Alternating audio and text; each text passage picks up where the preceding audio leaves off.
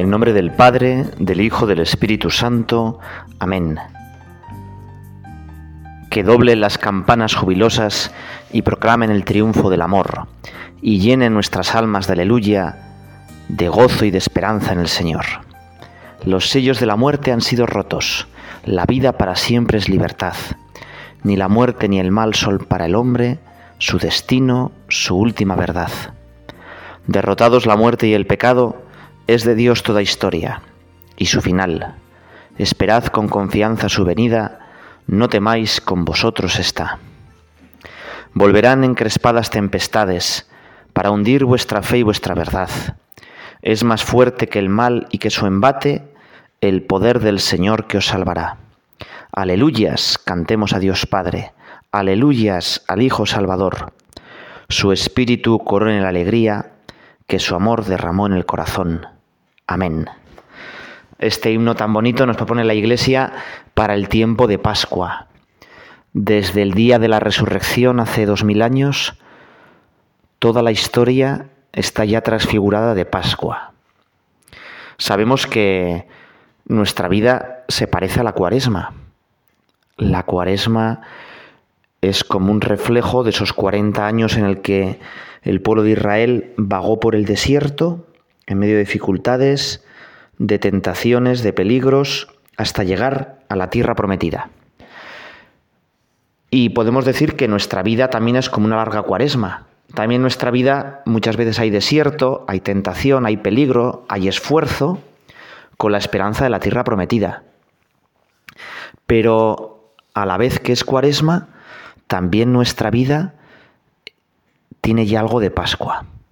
Cristo ya ha triunfado derrotados la muerte y el pecado, es de Dios toda historia. Y por eso, pues nosotros tenemos que, como dice este himno, ni la muerte ni el mal son para el hombre. Esperad su venida, no temáis, con vosotros Él está. El tiempo de la iglesia tiene bastante de cuaresma, pero sobre todo es Pascua, porque Jesucristo está presente en los sacramentos. Seguramente estás hablando con Jesús delante de un sagrario o pronto vas a comulgar, pues que dile que no te quieres separar nunca. Que esta unión que aquí abajo es como entre velos, medio a escondidas, que sea para siempre. Te voy a empezar esta pequeña meditación con una sencilla historia. Esto era un médico que tenía que irse a un sitio muy lejano, a la selva de Borneo, porque allí habían descubierto una especie de orquídea muy exótica, pero con esa orquídea muy exótica se podía hacer un remedio, una vacuna muy importante tenía un elemento esencial para fabricar una vacuna que iba a salvar a toda la humanidad. Este ejemplo, ¿verdad? Es fácil de imaginar en el contexto en el que estamos, ¿verdad? Y aquel médico pues iba a irse a la selva allí sin los medios tecnológicos, no podría hacer videollamadas, tampoco ni siquiera había cobertura allí, y tenía que despedirse de su esposa, de su esposa que además pues estaba embarazada, no iba a poder ver a su hijo nacer, y entonces, pues ¿qué hace aquel médico? Bueno, lo primero, pues una. como un gran banquete de despedida, ¿no? Las últimas horas, pues decide pasarlas de un modo un poco especial, con su mujer, con las personas que él quería. Y dice, bueno, ¿yo qué voy a hacer para que mi mujer pues se acuerde de mí, para que pues en el momento de este tan complicado que va a vivir, pues no note tanto la ausencia y le dice a su mujer en aquel banquete, en aquella despedida, pues le da como sus últimas instrucciones, le dice que le quiere mucho y le dice, mira, en el fondo, cuando tú veas a un médico, y vas a ver a muchos porque te van a ingresar, y pues tú acuérdate de mí. Yo de alguna manera eh, estaré como en esos médicos que, que te van a ayudar. Y la mujer dijo, bueno, pues sí, cariño, me acordaré de ti y tal. Pero eso le pareció poco, ¿verdad?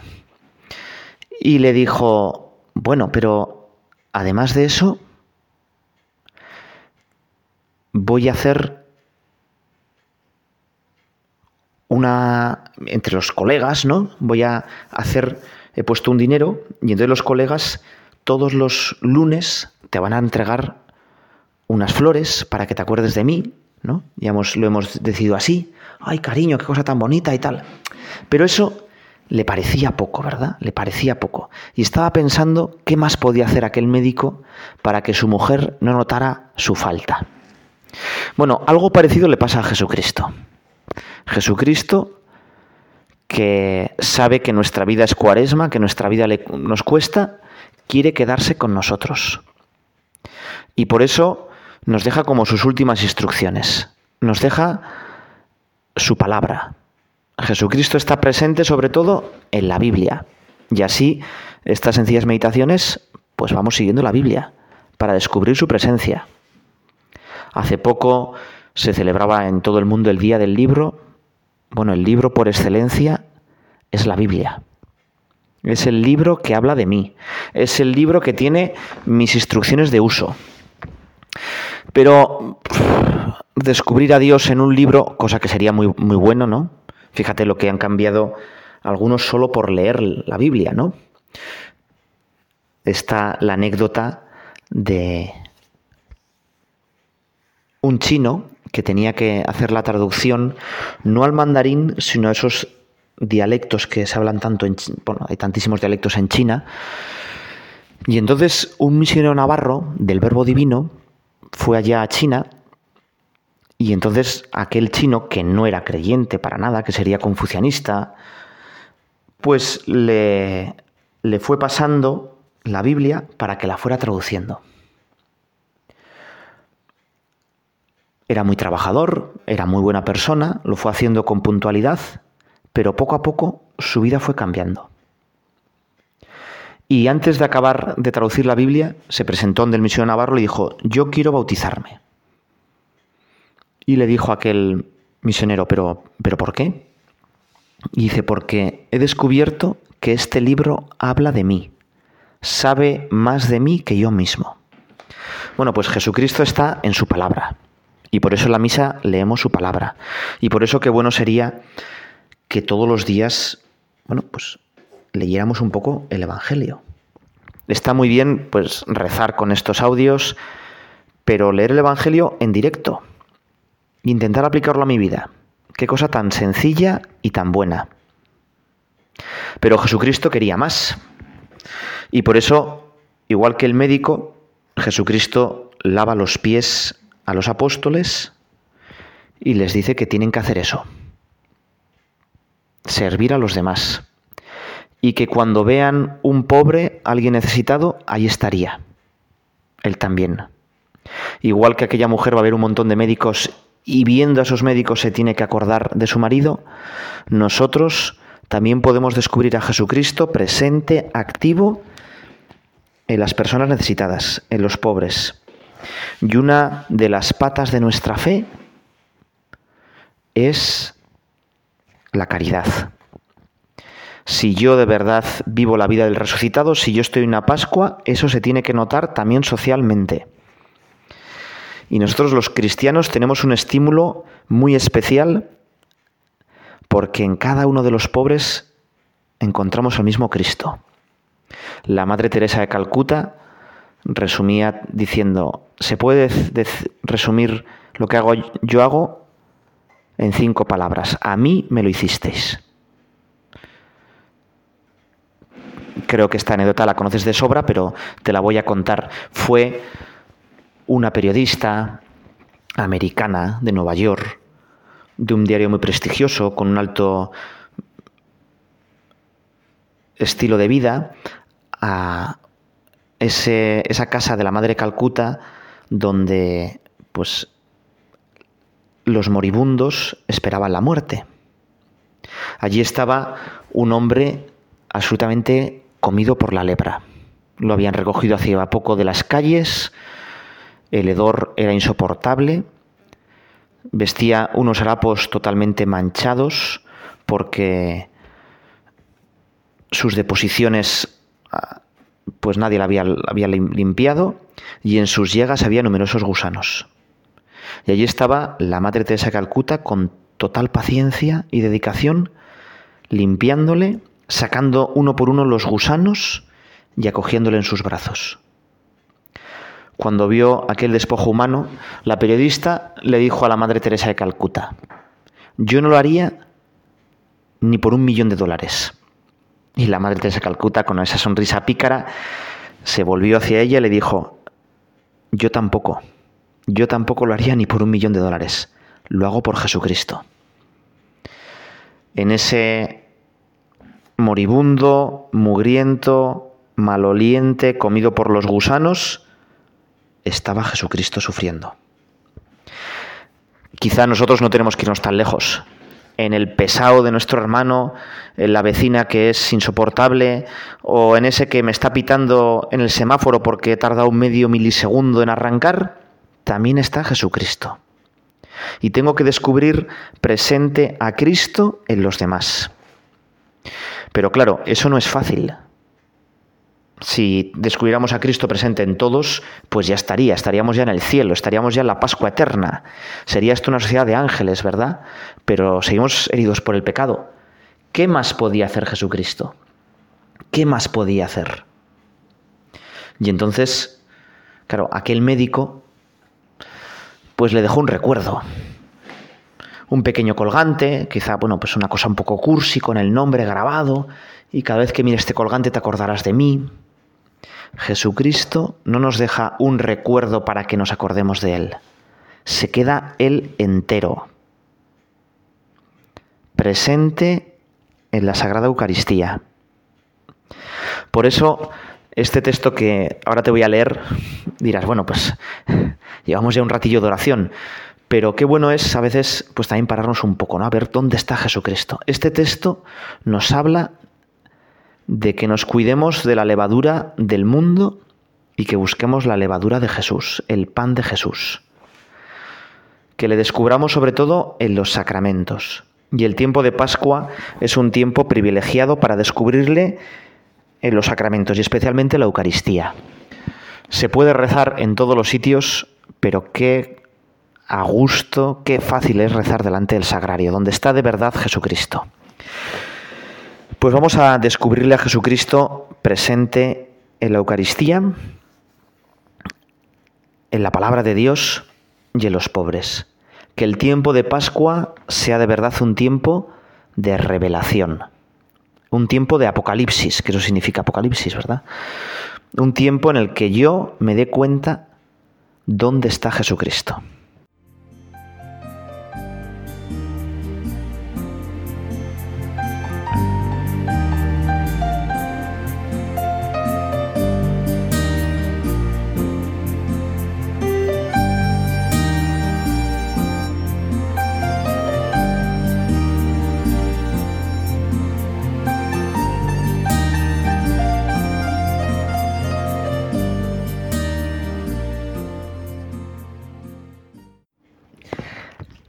Queremos, pues delante de ti, Señor, descubrirte presente en todos estos momentos, ¿no?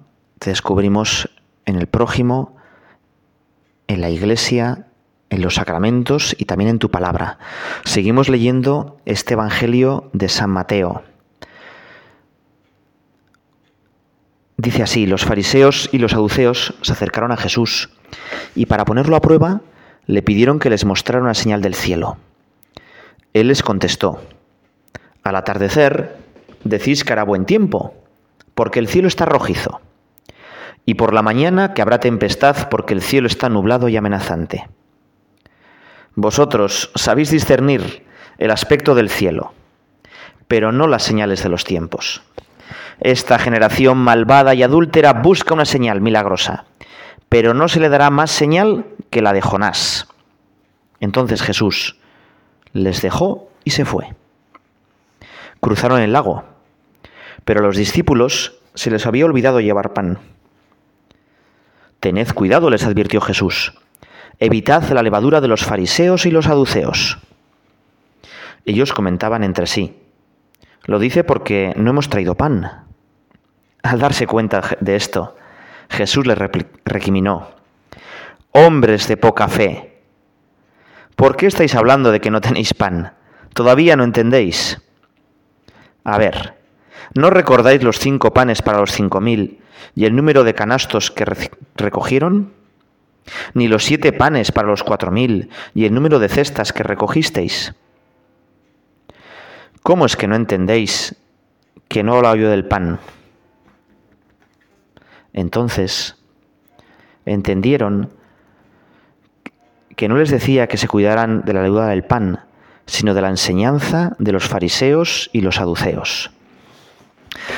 Bueno, pues este texto, en primer lugar, es curioso porque fariseos y saduceos están aquí como unidos cuando políticamente, religiosamente, eran muy contrarios. Y de hecho estaban nuevamente como el gato y el ratón, a la gresca. Fariseos y saduceos eran dos de los grupos socioreligiosos que había en Israel, dos formas de entender la fe judaica. Los saduceos pertenecían a la clase dirigente, muchos de ellos eran levitas, familias aristocráticas que detentaban el poder, tenían la mayoría en el Sanedrín y los sumos sacerdotes solían ser de su idea, y más o menos se llevaban bien con Roma, porque así mantenían su poder, su estatus político. Los saduceos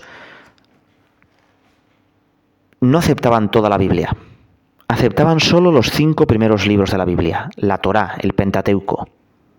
Los demás libros, bueno, pues no les daban tanta importancia. Y así los saduceos, por ejemplo, no creían en la resurrección de, los muertos. ¿Qué es lo que pensaban que había después de la muerte? Bueno, pues vaya usted a saber, ¿no? Los fariseos, en cambio, eran muchos eran escribas, eran maestros de la ley, dirigían sinagogas y gozaban del favor del pueblo. Era el grupo socioreligioso más numeroso en Israel, vivían, como ya lo sabrás, pues una visión como muy rigorista de la ley y aceptaban pues todos los libros que hoy nosotros los tenemos en el, en el Antiguo Testamento. Y lo curioso es que fariseos y saduceos, para que te hagas una idea, eh, Ribatasuna y Falange, pues se unieron contra Jesús. Y dices, bueno, pero ¿qué es esto, no? ¿Cómo es posible que Jesús les ponga de acuerdo? ¿Eh? Bueno, pues porque para ambos grupos Jesús era una amenaza. Y entonces le van poniendo como trampas en el Evangelio. Y le piden pruebas. Oye, haznos un milagrito, danos una señal del cielo. Quizá lo primero que teníamos que pensar es que es normal que aquellos que no quieren a Dios, que en el fondo están preocupados en su yo, se unan contra Jesús y se unan contra su iglesia. Y por eso no tenemos que tener miedo pues a que muchas veces el cristiano pues no cae bien, es el rarito, somos un poco los colgados, porque eso siempre ha sido así uno puede pensar, no, pero es que antes, antes la sociedad era cristiana, bueno, era cristiana más o menos. Siempre ha costado. Y ya ves que estos dos grupos que en teoría querían mucho al Dios del Antiguo Testamento, pues no quieren a Jesús. Y le piden una señal del cielo. Muchísimas veces yo también le pido a Dios una señal del cielo. Le digo, bueno Señor, pero ponme las cosas más fáciles. El otro día hablaba con un chico de la universidad que me decía que no sabía si había elegido bien la carrera. Y yo, ¿pero por qué? Bueno, pues porque me cuesta un montón estudiar. Si de verdad esta fuera mi carrera, pues no me costaría tanto estudiar. Bueno, es verdad que igual no era su vocación o que igual pues, pues una carrera que le gustara más, le costaría menos estudiar, pero al final siempre cuesta estudiar.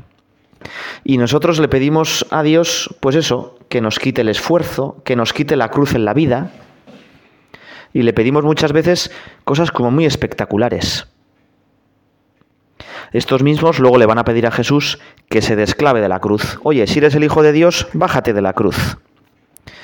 ¿No es verdad que, tú y yo también, pues en nuestra vida, a veces mucha de nuestra oración es pedir y pedir cosas? Y Jesús les da una respuesta un poco curiosa. Porque les dice que ellos saben muy bien cuándo va a llover, cuándo va a hacer buen tiempo. Imagínate si hubieran tenido los satélites, ¿no? El Meteosat. Y sin embargo, no saben reconocer los signos de los tiempos. ¿Qué es eso de los signos de los tiempos? Bueno, pues el Concilio Vaticano II habló mucho de esto de los signos de los tiempos. Es muy importante para el cristiano discernir qué es lo que quiere Dios con la historia. El Papa Francisco ha hablado mucho de esto de los signos de los tiempos y da varias ideas, bueno, pues geniales, ¿no? Dice que el principal signo de los tiempos es la misericordia. Estamos en el tiempo de la misericordia. Dios dirige la historia y la lleva hacia la misericordia. El Papa nos dice que para discernir los signos de los tiempos, antes que nada es necesario el silencio. Hacer silencio y observar. Y después reflexionar dentro de nosotros. Esto que estás haciendo es muy importante. Escuchar este audio te puede parecer, bueno, pues una cosa más que haces pero pararte un poco, pensar qué es lo que quiere Dios de ti, cómo va llevando Dios tu historia, cómo va llevando Dios la historia del mundo, cómo Dios va a triunfar al final de esta historia.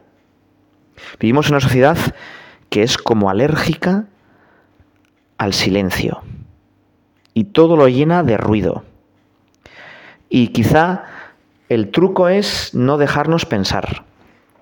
No sé si has visto un testimonio de un pandillero de Colombia, de Medellín. Era un chico, bueno, pues normal más o menos para aquella ciudad, que tuvo una infancia bastante religiosa, pero después se va torciendo y acaba metido en una de esas pandillas que le exigen que mate un policía para entrar en ella. Y empieza una espiral pues de odio, de todo tipo de vicios, porque unido a ello pues iba el consumo de drogas, el tráfico con drogas, eh, pero él vivía tan deprisa que no tenía tiempo para pensar. Y dice que encontrarse con la muerte, uno de sus compañeros pues fue, pues fue como dicen ellos, balaseado, lo, lo mataron en una refriega. Dice que encontrarse con la muerte de frente es lo que le hizo cambiar. Y una noche en la que él pensó que era un milagro que estuviera vivo, se paró a pensar. Y dice que el truco del mundo es no dejarte pensar. Bueno, pues esto está bien con el Papa, ¿no? Oye, ¿cómo voy yo de acelerado por la vida? ¿Cuánto tiempo pues me paro un poco, rezo, ¿Puedo decir que yo sí que he descubierto pues hacia dónde me encamina Dios? ¿Qué Dios quiere de mí? A veces, sigue diciendo el Papa Francisco, uno puede pensar que eso de los signos de los tiempos es tarea de los intelectuales, ¿no? De los historiadores, de la gente sesuda, de la gente que maneja y que hace másteres para... Y no es así. Jesús no dice, mire Mirad cómo hacen los universitarios o los doctores o los intelectuales. Jesús, para hablar de los signos de los tiempos, habla de distinguir el grano de la cizaña. Y eso lo sabe cualquier campesino. Sigue diciendo el Papa, los tiempos cambian. Y nosotros los cristianos también debemos cambiar continuamente. Pero debemos cambiar firmes en la fe en Jesucristo. Firmes en la verdad del Evangelio. Nuestro amor debe ser creativo porque nuestras circunstancias cambian, pero precisamente por eso, porque es un amor creativo, es un amor fiel, es un amor que sigue a Jesucristo que queremos tener la levadura de Jesucristo, queremos ser levadura de Cristo en el mundo. Bueno, sigue diciendo el Papa, averiguar los signos de los tiempos no es una tarea fácil, porque muchas veces nos conformamos, nos tranquilizamos con me han dicho, he escuchado, la gente dice, he leído, y así nos quedamos tranquilos. Pero ¿cuál es la verdad? ¿Cuál es el mensaje que el Señor quiere darme con ese signo de los tiempos? El Papa nos dice que tenemos que pensar más allá de lo que, bueno, las generalidades, lo que dicen los medios de comunicación, lo que dice pues la gente, meternos y decir, ¿qué es lo que Dios quiere de mi vida? Qué triste sería que Jesucristo nos reprochara a nosotros también, ¿no? Tú sabes mucho de, de esta cosa, de este máster, de este tema, porque has leído mucho, te has informado mucho y lees mucho en Internet, pero no sabes descubrir la presencia de Dios en tu vida, no sabes reconocerle, no sabes qué es lo que Dios quiere de ti, no sabes hacia dónde debes encaminar tu vida. ¿Te imaginas eh, una autopista que fuera circular, una ronda a largo de una gran ciudad? Y uno que cogiera el coche y empezara a dar vueltas y vueltas a la ciudad a todo meter muy deprisa porque la autopista no hay mucha circulación. Y dice, ¿ves qué de kilómetros hago? Bueno, sí, pero ¿hacia dónde, no? En el Alicia en el País de las Maravillas, Alicia pregunta, creo que es al gato de Cheshire, ese personaje un poco raro que aparece por ahí, le dice, en un cruce de caminos le dice, ¿y cuál es el camino? Y el gato le dice, ¿y a dónde quieres ir? Y Alicia le responde, pues no lo sé. Y entonces el gato le dice, entonces cualquier camino es bueno. Si no nos paramos a pensar qué es lo que Dios quiere en mi vida, cuál es mi vocación, Dios con qué se ha ilusionado al crearme, yo podré ir muy corriendo, tener muchos másteres, hacer todo tipo de cosas, eh, cumplir no sé qué parámetros, pero estaré fallando lo fundamental. No habré reconocido a Dios en mi vida. Se lo pedimos al Señor, que le reconozcamos presente en nuestra vida.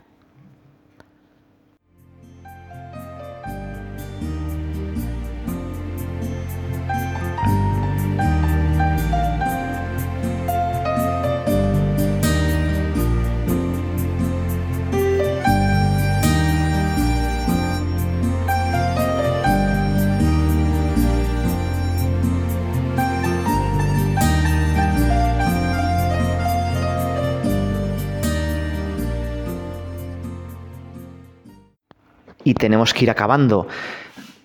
Cuidaos de la levadura de los fariseos. Tenemos que cuidarnos de la levadura del mundo, pero ser cada uno de nosotros levadura. Quisiera acabar esta, meditación animándote a que tú y yo influyamos más en el mundo. Quizá de nosotros se podría decir esa frase, ¿no? Nunca tantos han influido tampoco. A veces se dice al revés, ¿no? Es nunca tan pocos cambiaron tanto el mundo. Pues los católicos, quizá, en estos últimos tiempos, podríamos decir, nunca tantos hemos cambiado tampoco el mundo. Y parece que estamos como a la defensiva. Bueno, pues es el momento en que los católicos ya no somos mayoría social, pero tenemos que ser una minoría, pero influyente. Tenemos que ser de verdad levadura, que cambie, Señor, tú tienes palabras de vida eterna. Si comparas tu reino con la levadura que fermenta la masa y se hace grande hasta compartirse con y para muchos, es porque quieres que tus hijos seamos esa levadura. Yo quiero pedirte, Señor, que transformes mi corazón en esa levadura, que introducido en la masa del mundo, yo la llene de tu gracia y de tu, de tu palabra. Dame, Señor, esa capacidad para poder ser semilla y levadura, y donde quiera que vaya mi vida, sea una oportunidad de sembrar y de fermentar tu palabra de salvación. Amén. Y acabamos acogiéndonos a la Virgen María. Ella trajo la levadura al mundo, lo que iba a cambiar al mundo. Dios te salve María, llena eres de gracia, el Señor es contigo, bendita tú eres entre todas las mujeres y bendito es el fruto de tu vientre Jesús. Santa María, Madre de Dios, ruega por nosotros pecadores, ahora y en la hora de nuestra muerte. Amén.